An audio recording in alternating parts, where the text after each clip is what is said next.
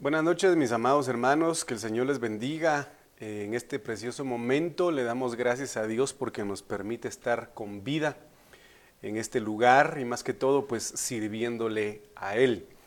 En esta noche de discipulado yo quisiera pues antes de iniciar mi amado hermano que pudiera acompañarme en oración para poder eh, pedirle guianza al Señor a través de su Espíritu Santo. Así que vamos a orar. Padre, Gracias te damos esta preciosa noche por eh, la vida que nos das, por la oportunidad que nos provees, que nos permites de poder presentarnos delante de ti, Señor, con temor y temblor, para poder, Padre bendito, proclamar tu palabra. Esta noche, amado Dios, te damos la gloria y te damos la honra, pues reconocemos que solo tú eres Dios en el cielo, en la tierra y debajo de la tierra y que no hay nadie como tú. Venimos a reconocer a Jesucristo como nuestro Salvador y Redentor. Y te damos gracias por permitirnos, Padre amado, ser parte de este precioso reino, reino de gracia y de salvación. En el nombre de Jesús yo vengo a pedirte esta preciosa noche que puedas hablarnos, instruirnos a la luz de tu palabra y que esa palabra que vivifica, esa palabra que transforma, pueda, Señor, acercarnos más a ti esta noche. Nos despojamos de todo peso y de todo pecado y te pedimos en el nombre de Jesús que abras nuestro entendimiento, Padre bendito, y que esa palabra que sale de tu boca destile sobre nosotros esta noche, Señor, en el nombre maravilloso de Cristo Jesús, permitiéndonos alcanzar ese nivel de libertad que tú deseas para nosotros y alcanzar también esa salvación en el nombre de Jesús que no sea el espíritu del hombre, sino que sea el espíritu de tu palabra, que sea tu Espíritu Santo moviéndose, el Espíritu de Cristo, Señor, en nosotros, en el nombre poderoso de Cristo Jesús. Amado Dios, abre los cielos, Padre, y te pido que te glorifiques y que te santifiques en medio de aquellas vidas que puedan recibir el mensaje esta noche, ahí en sus hogares, en su casa, en su hogar, Señor, que tu espíritu pueda alcanzarlos, tocarlos y tu misericordia transformarlos. En el nombre poderoso de Cristo Jesús, gracias por lo que has hecho, gracias por lo que estás haciendo y por lo que harás en nuestras vidas esta maravillosa noche. En el nombre de Jesús, amén, amén y amén. Bueno, mis amados hermanos, es una bendición pues una vez más poder estar aquí en la casa del Señor para compartir su palabra y continuar con el tema que no pudimos culminar el día domingo y era en relación a la restauración del alma. Sabemos perfectamente bien, mi amado hermano, lo que dice el libro de Efesios en el sentido de que el Señor constituyó a los cinco ministerios, a uno les dio, dice, la potestad de ser llamados apóstoles, profetas, evangelistas, maestros, pastores, pero dice de que el Señor los dejó, los instituyó. En este sentido, mi amado hermano, sabemos de que el Padre tiene, tiene el poder de operar, Él opera, ¿verdad? El Hijo, dice la Biblia, es quien da los ministerios y el Espíritu Santo es quien da los dones. Entonces, en este sentido vemos que el Hijo constituyó a los cinco ministerios y los constituyó a manera de que la iglesia, nosotros como iglesia, la novia, amado hermano, llegue a una madurez, llegue a una estatura perfecta, que llegue a la unidad del entendimiento o la comprensión de lo que es Cristo en sí, a la unidad de la fe. Sin embargo, cuando nosotros vemos eso, pensamos humanamente que una, que una transformación radical, que una transformación, hermano, inmediata se va a dar en la vida del hombre. No, no, debe, no debe ser así, sino que vamos en progreso, vamos evolucionando poco a poco en este camino en el cual el Señor nos permite transitar y el cual es eh, llamado senda o camino de justicia. Entonces, en este sentido, para que nosotros podamos alcanzar la unidad de la fe, el pleno conocimiento de Cristo, la estatura del varón perfecto, mi amado hermano, debemos llevar a cabo un proceso de restauración pero el proceso de restauración, mi amado hermano, se inicia desde lo más profundo de nuestro ser. En esto es, eh, amado hermano, eh, eh, en relación al alma. El alma es un ser el alma es un ser interno que nosotros tenemos que no podemos ver, pero que obviamente el alma es lo que le da vida al cuerpo. Contiene sensaciones, emociones, pasiones, sentimientos, pensamientos. Amado hermano, cualquier tipo de, de, eh, ¿qué le diré yo? Acción o reacción que pueda tener el cuerpo en cuanto a lo que perciba. Entonces, en este sentido, mi amado hermano, nosotros vemos que el Señor pues nos sacó del pecado, nos sacó de un mundo, de un reino de muerte. Sabemos perfectamente bien que el pecado, amado hermano, eh, eh, tiene su gobierno y su gobierno es el gobierno de la muerte, el reino de la muerte. Pero ahora como estamos en Cristo Jesús, amado hermano, lo que nos gobierna o debería gobernarnos es su Espíritu Santo y es el gobierno del Señor Jesucristo.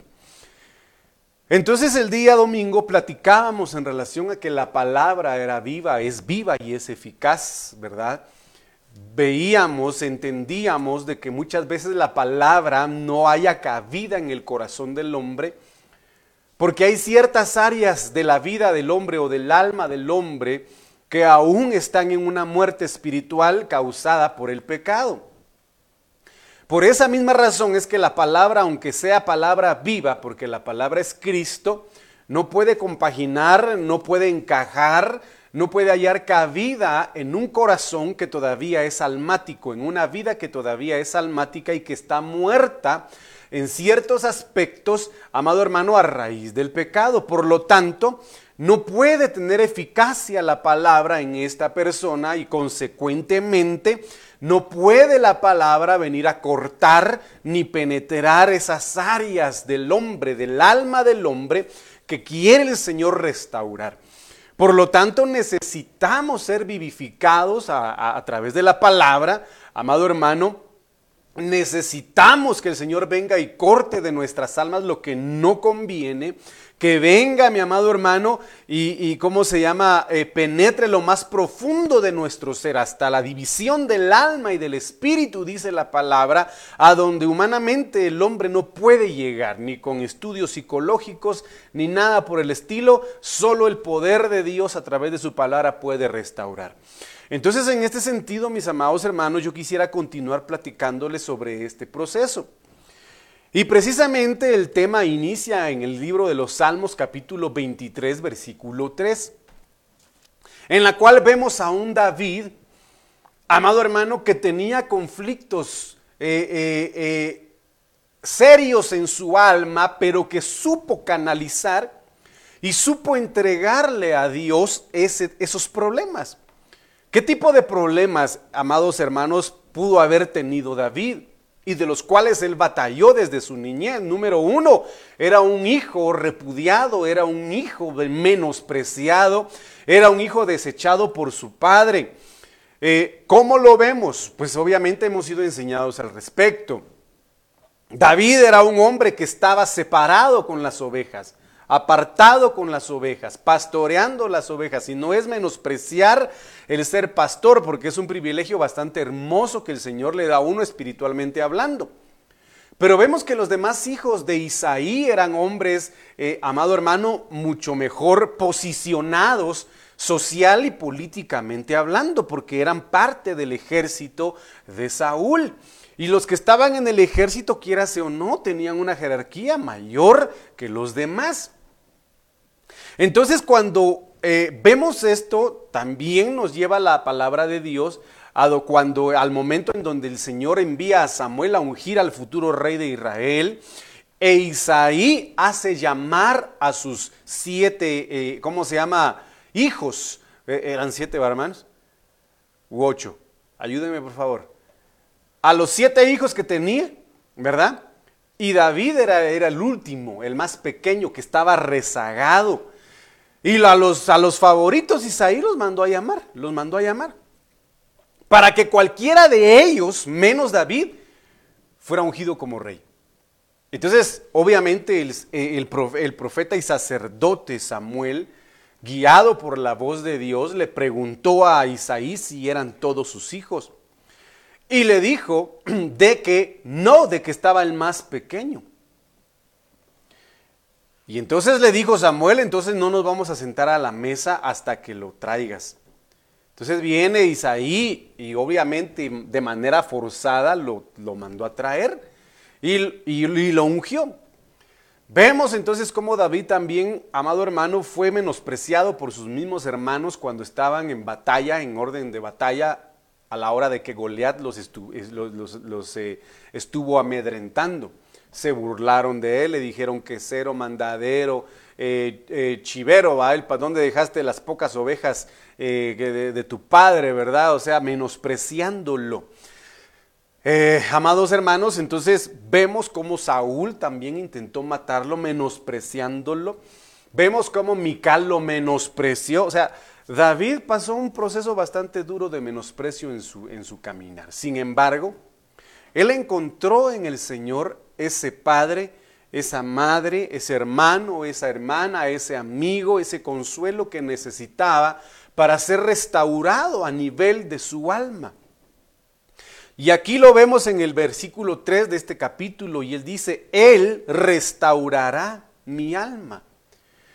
Entonces aquí vemos que David llegó a un entendimiento pleno, llegó a una comprensión en la cual nadie podía desviarlo en el sentido de que solo Dios podía restaurar su alma, reconstruir su alma, sanar su alma, amado hermano. Entonces aquí habla algo muy importante. Mire, pues David dice, Él restaura mi alma.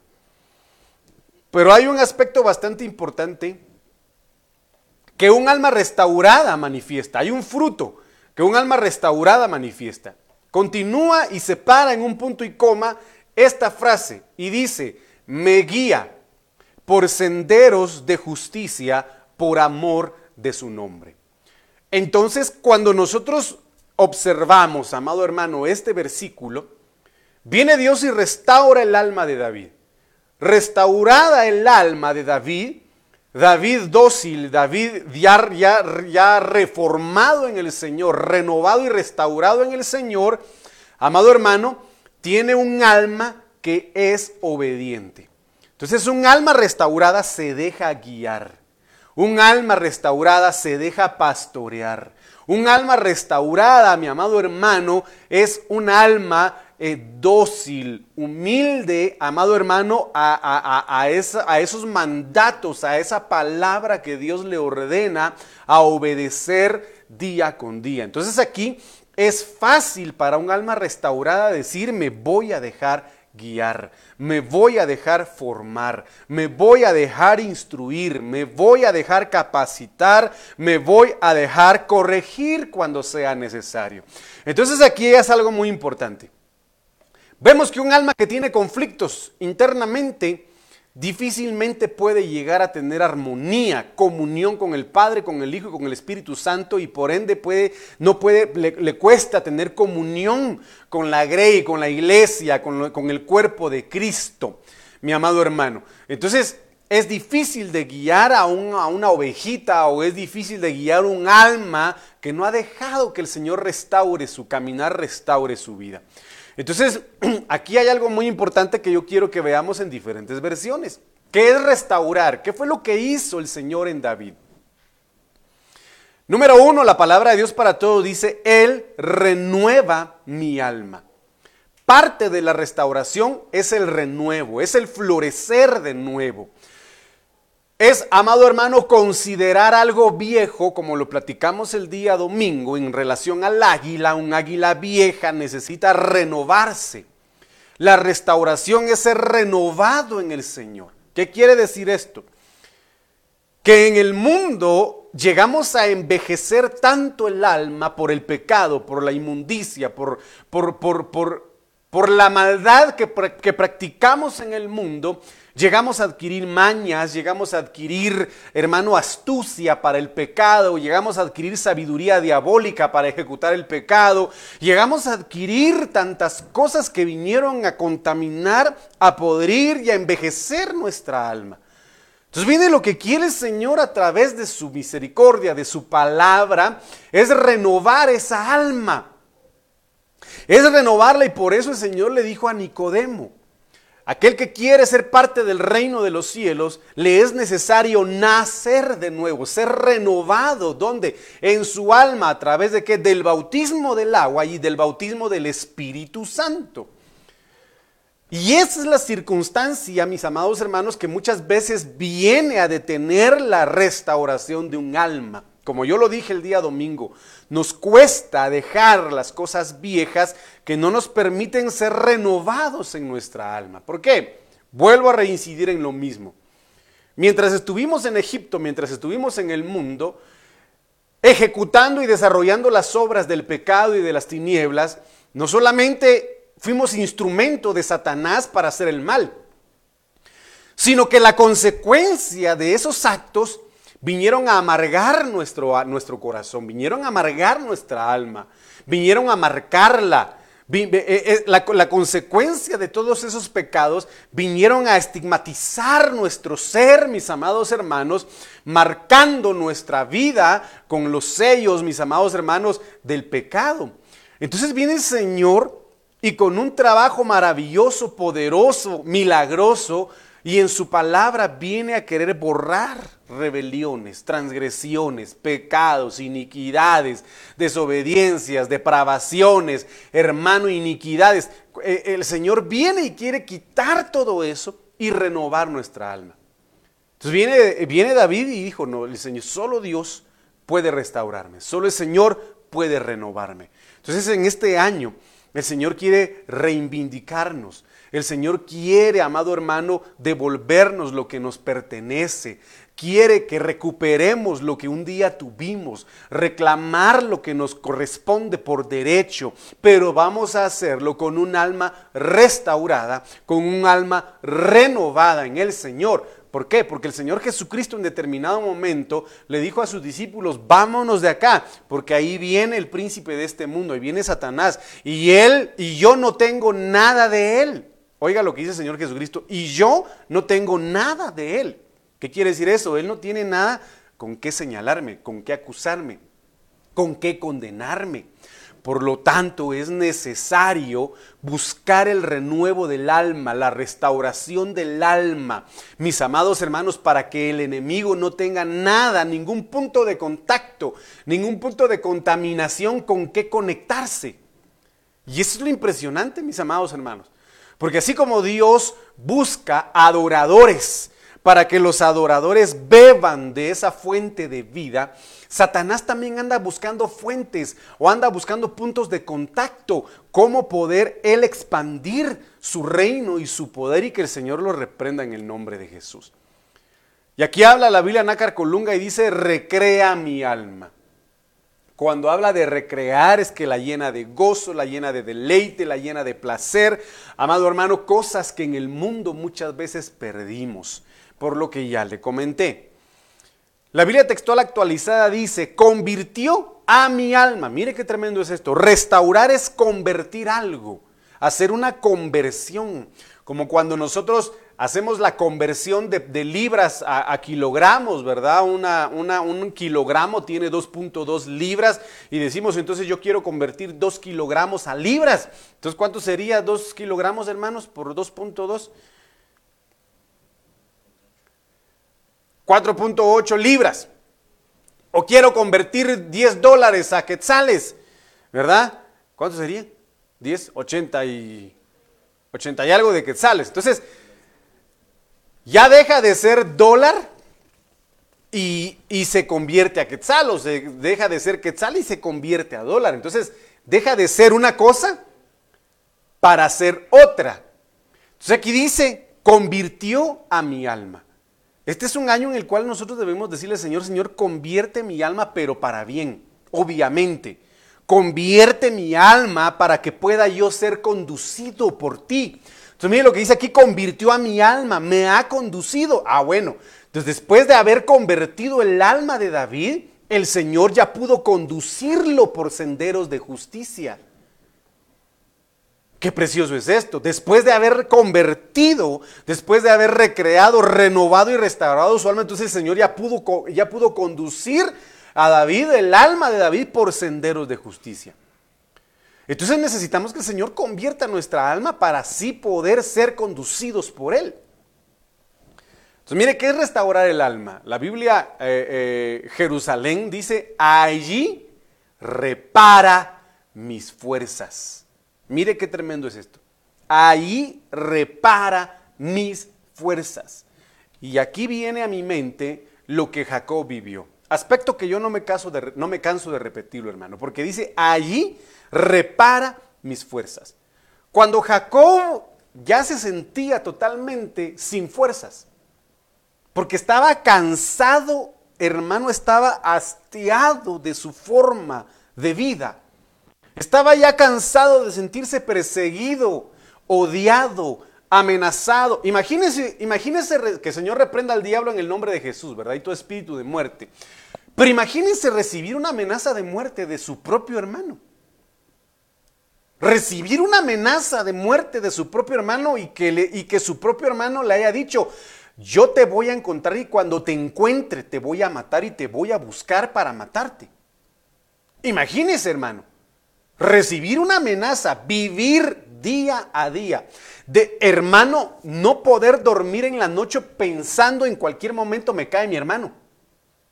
No tener paz en ningún momento de su vida por el asedio que tenía, la amenaza que tenía de su hermano Esaú. Eso era tremendo, era una pesadilla. Amado hermano, para Esaú, para Jacob, perdón. Entonces viene Jacob y se cansó. Se cansó, hermano, porque su alma estaba destrozada. Estaba mal. Dejó casa, dejó a su papá, dejó a su mamá, era un exiliado prácticamente. Eh, hermano era un prófugo de su hermano porque quería matarlo. Tenía conflictos con su suegro Labán, hermano. Entonces, mire, pues, viene Jacob y llegó al límite. Llegó al límite y se quedó sin fuerzas y dijo, Señor, yo, yo ya no aguanto, yo ya no puedo, yo ya no soporto. Mi alma necesita ser convertida, mi alma necesita ser renovada, mi alma necesita ser restaurada, necesita ser reparada mi alma porque ya no aguanto. Hasta que tuvo el encuentro con el Señor en Betel. Y el Señor se le encontró y lo bendijo y esa maldición fue rota en él a través de una bendición cambiándole nombre. Este año, mi amado hermano, el Señor a muchos les va a cambiar de nombre, porque los va a llevar a otra dimensión, amado hermano, en la cual van a ser libres de ese, de ese acoso, de esa persecución que el enemigo ha tenido en contra de su alma.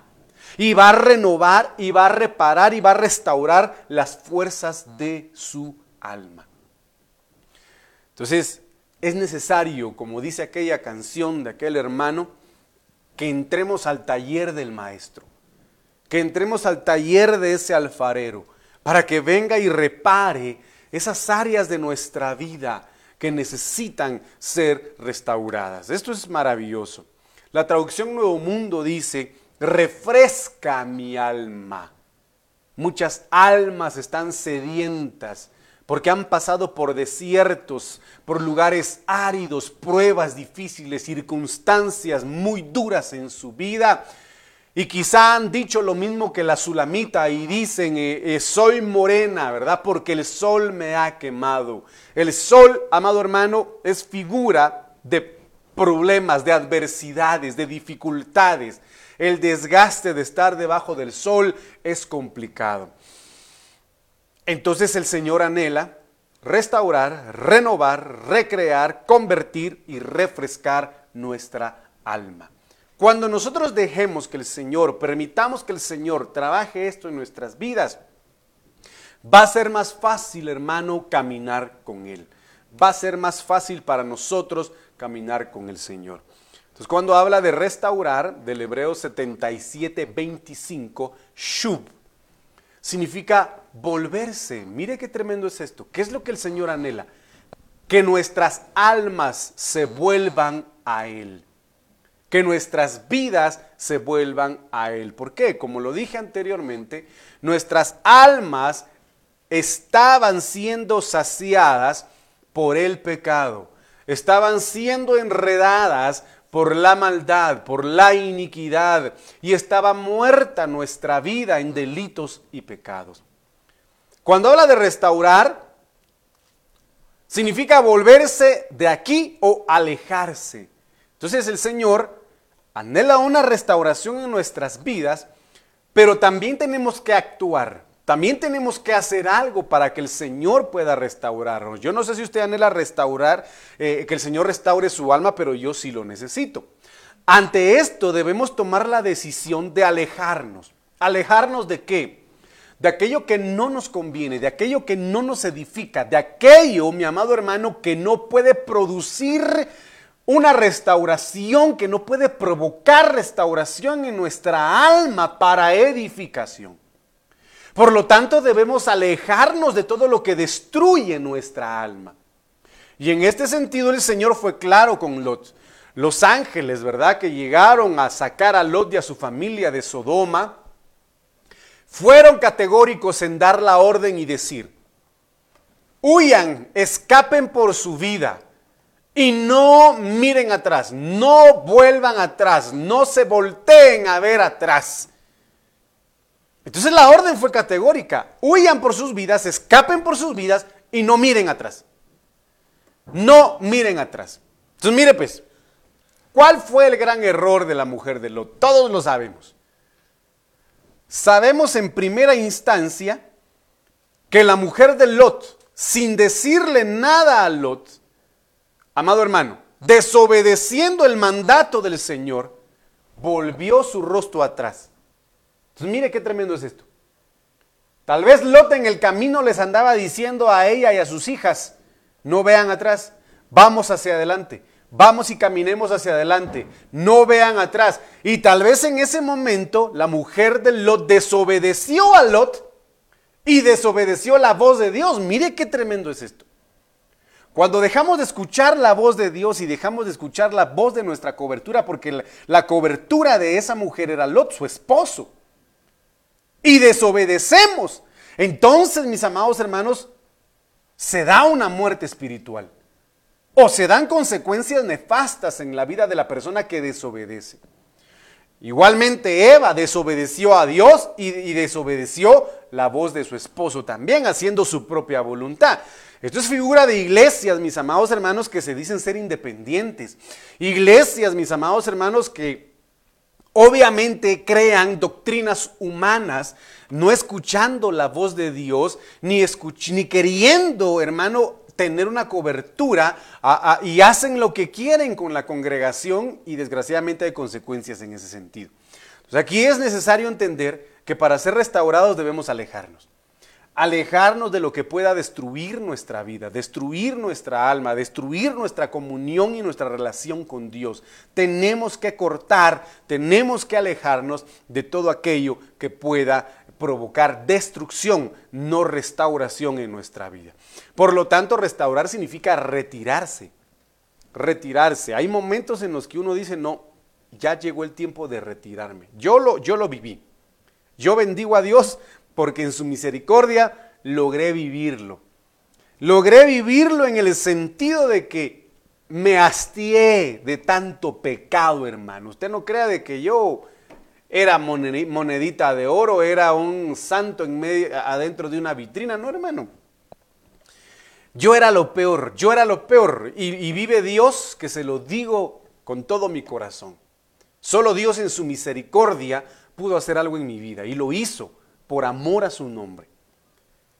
Pero llegó el tiempo en el que quizá el Señor tocó mi corazón y llegó al punto de hastiarme el pecado. Entonces dije, no, yo ya no, ya no debo estar aquí, debo retirarme. Porque sentía podrirme ahí, hermano, literalmente sentía podrirme. Sentía que olía a, podrida mi, a podrido mi alma.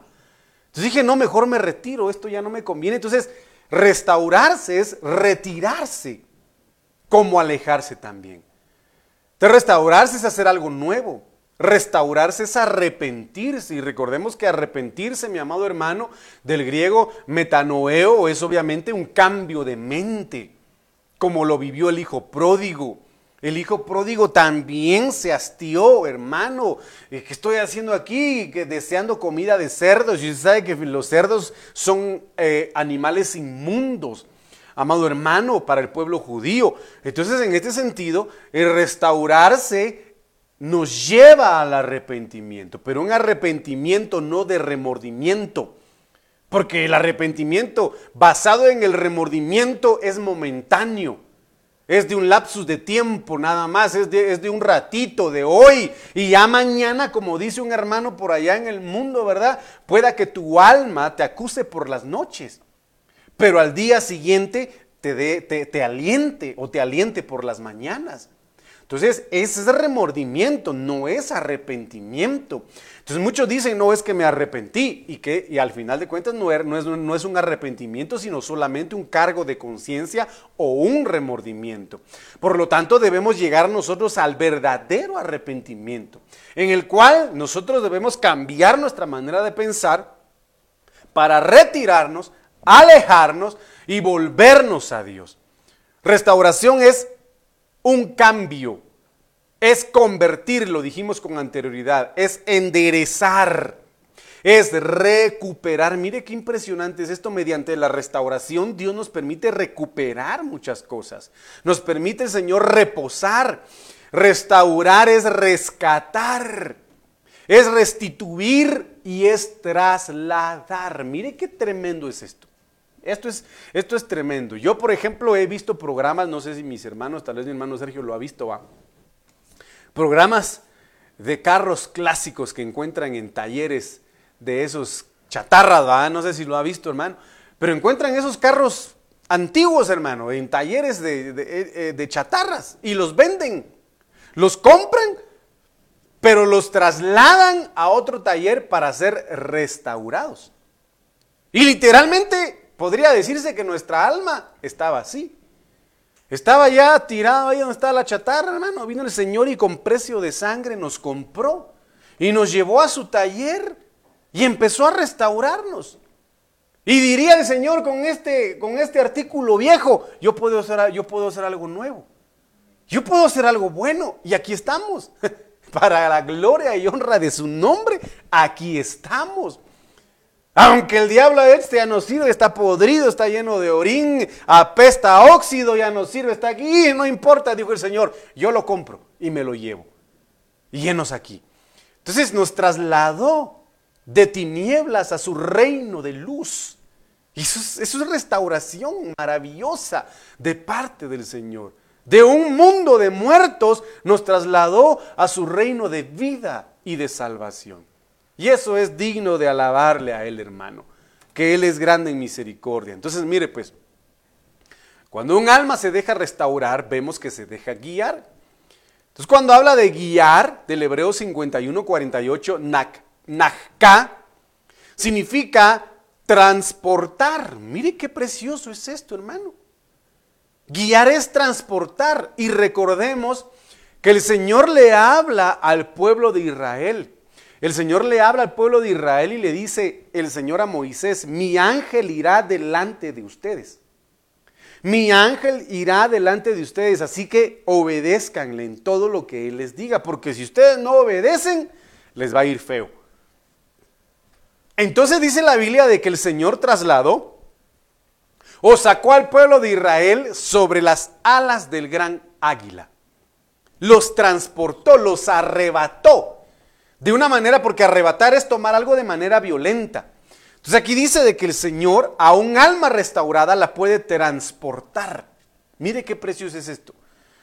La puede encaminar, la puede llevar, la puede conducir, la puede pastorear, la puede poner o la puede traer a X o Y lugar.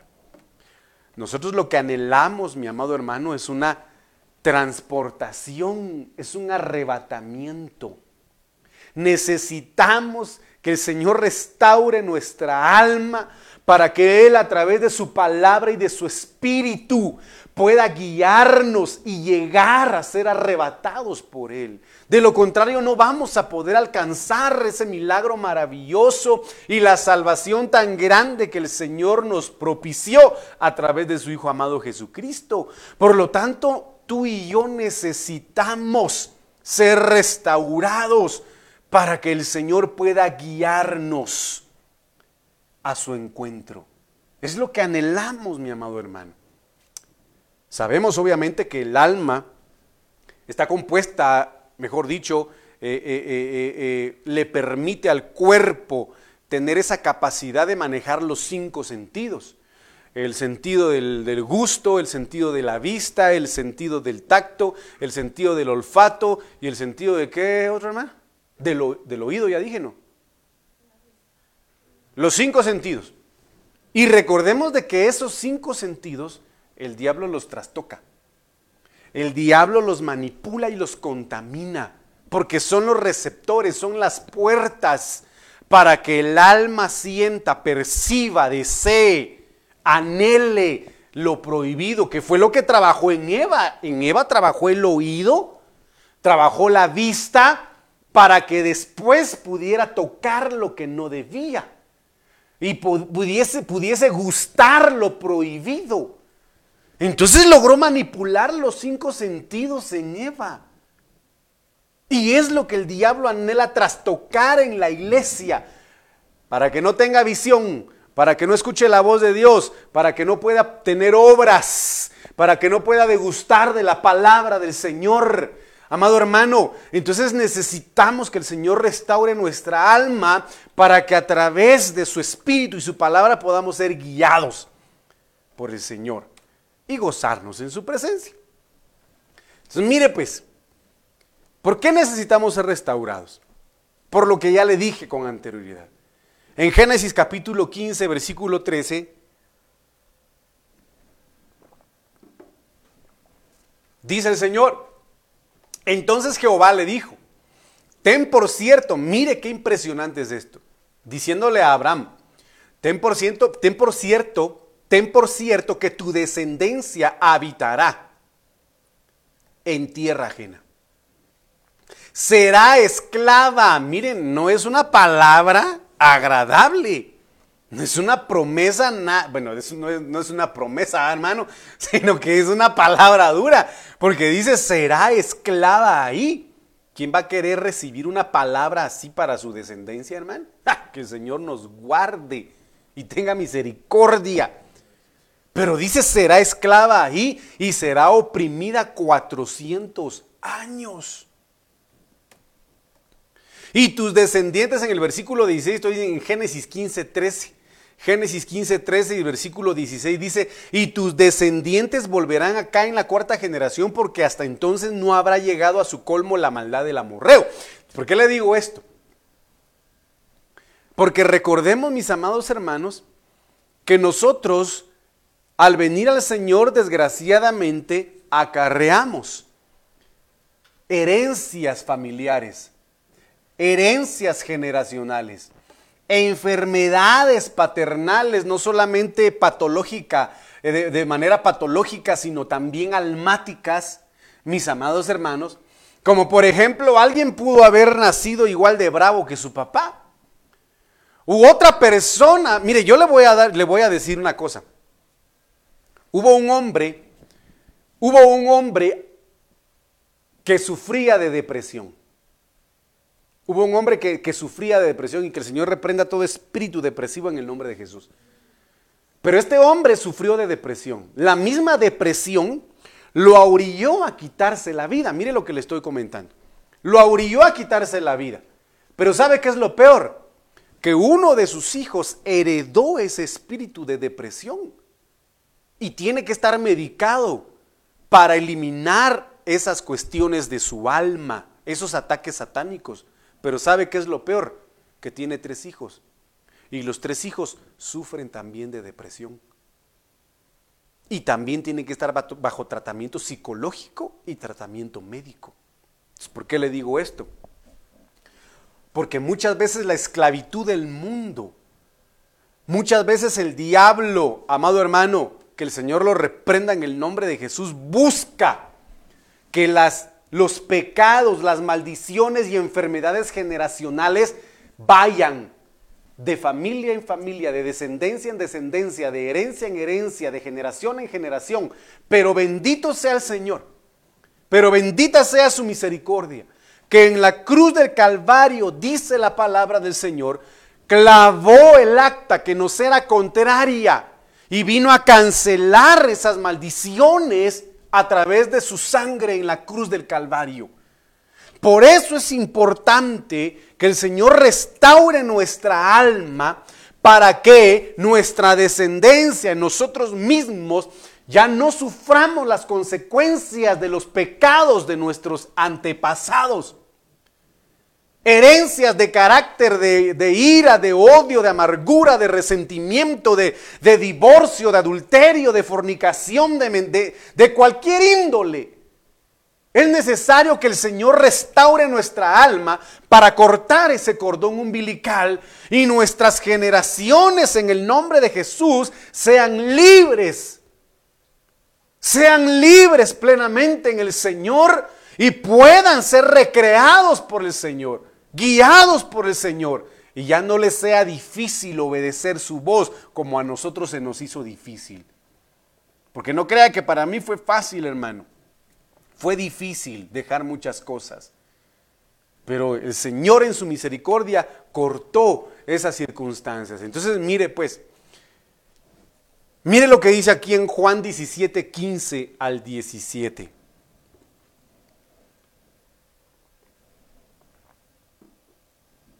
No te ruego que los saques del mundo, sino que los guardes del maligno. A ver, levante sus manos. Si usted, está, si usted me mira en este momento, levante sus manos y dígale, Señor, a través de la sangre del cordero, guárdame del maligno.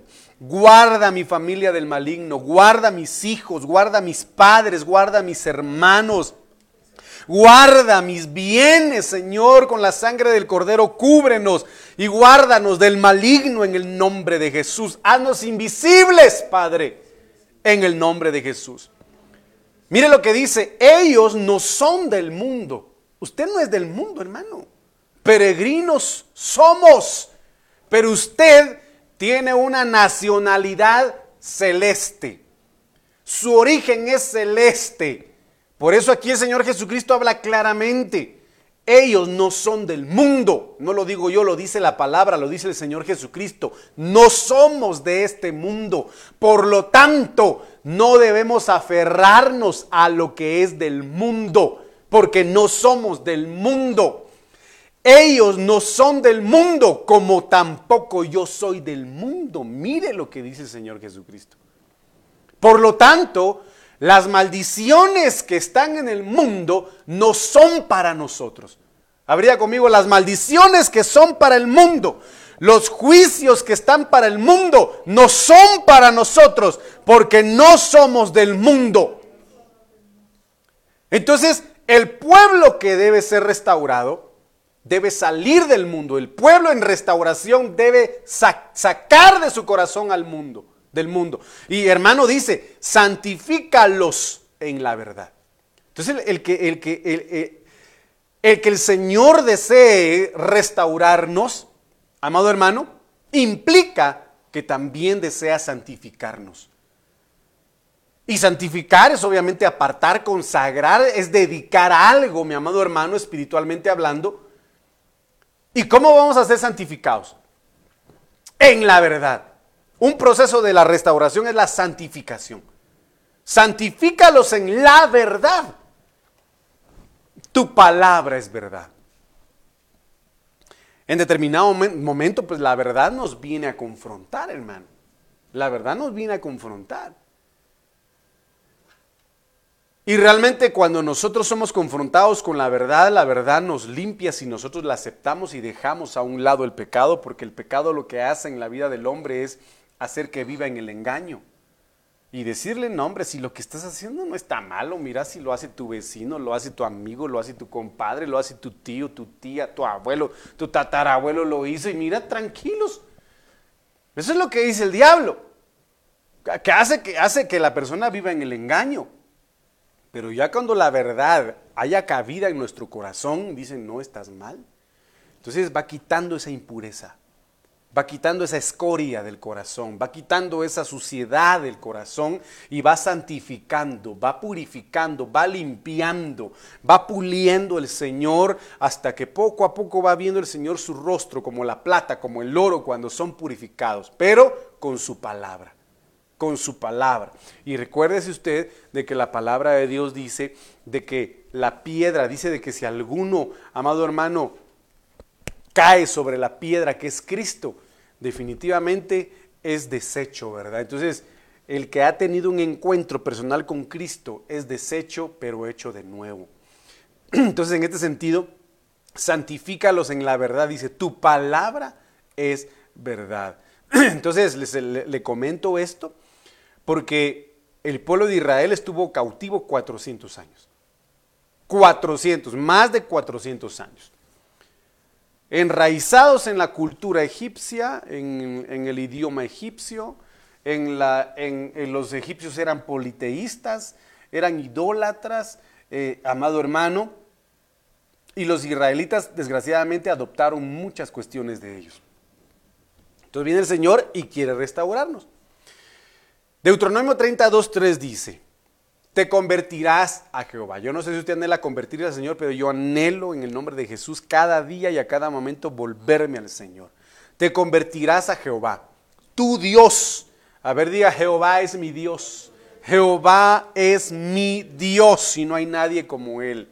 Te convertirás a Jehová, tu Dios, y obedezcas a su voz conforme a todo lo que yo te mando hoy, tú y tus hijos, con todo tu corazón y con toda tu alma toda el alma, entonces Jehová hará volver a los cautivos.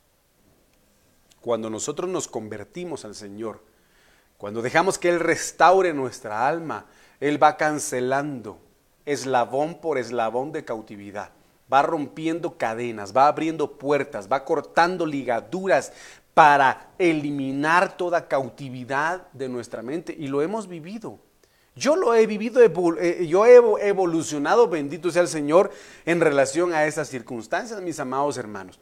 Entonces dice aquí, hará volver a tus cautivos y tendrá misericordia de ti y volverá a recogerte de entre todos los pueblos a donde te haya esparcido Jehová tu Dios. Entonces, en el proceso de restauración, mi amado hermano, Dios hace misericordia, no solo con nosotros, sino con nuestros hijos volviendo atrás la cautividad, cancelando la cautividad y aplicando su misericordia.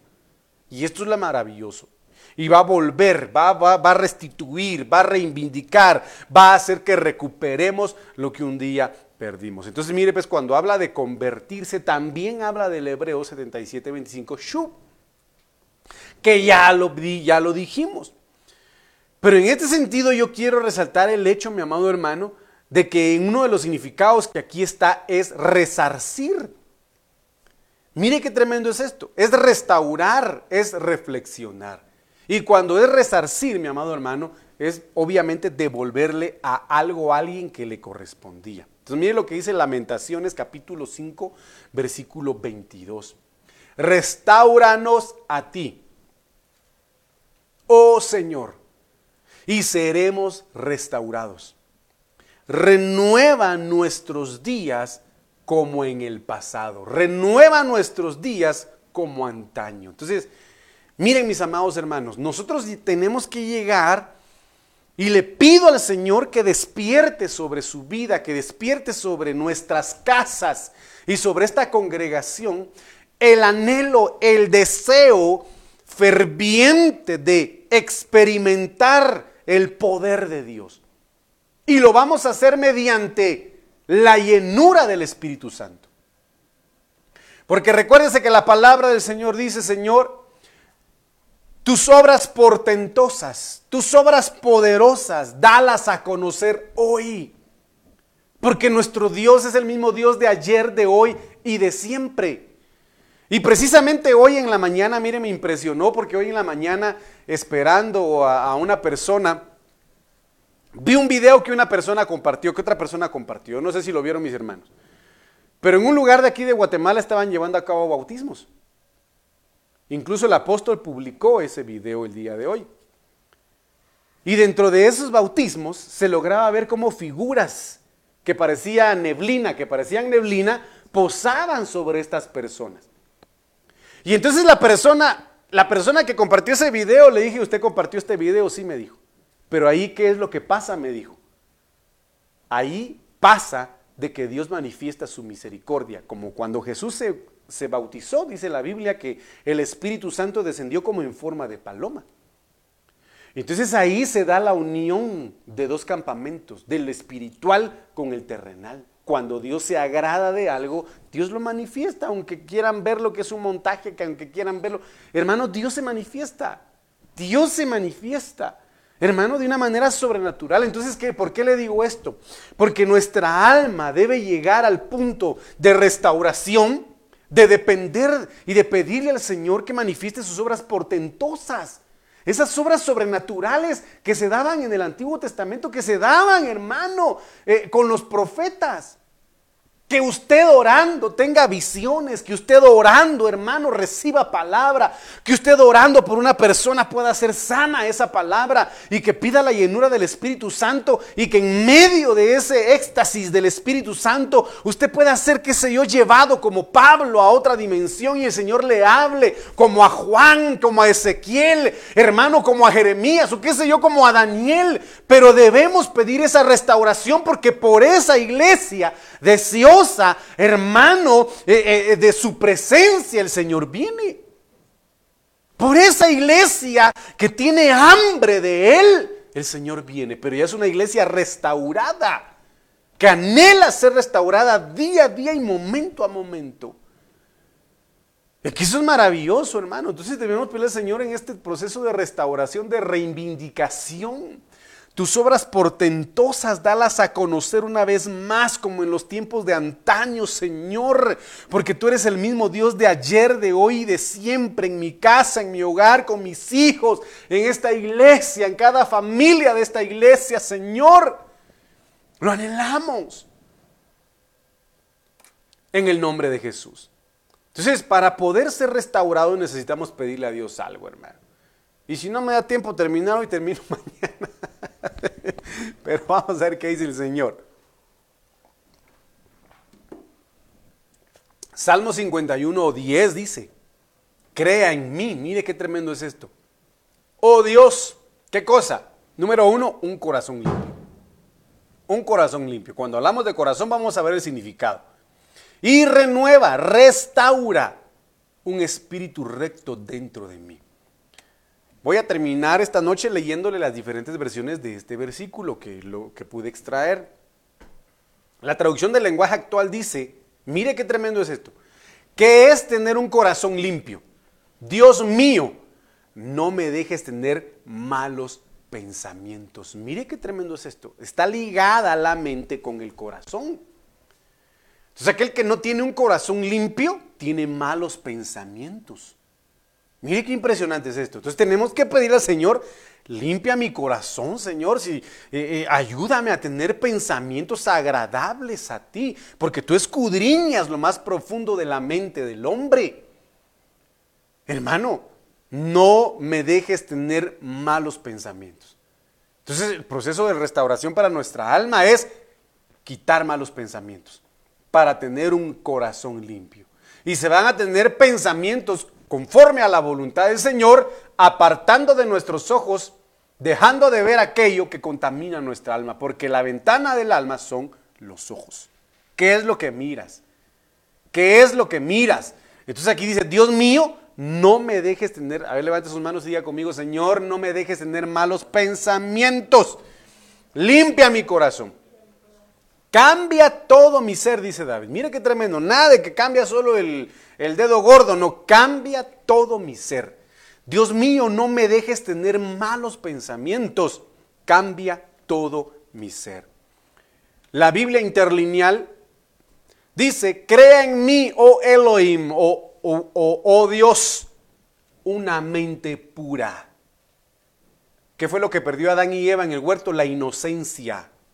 Perdieron la inocencia, la pureza de su mente la pureza de sus pensamientos y renueva un espíritu recto dentro de mí.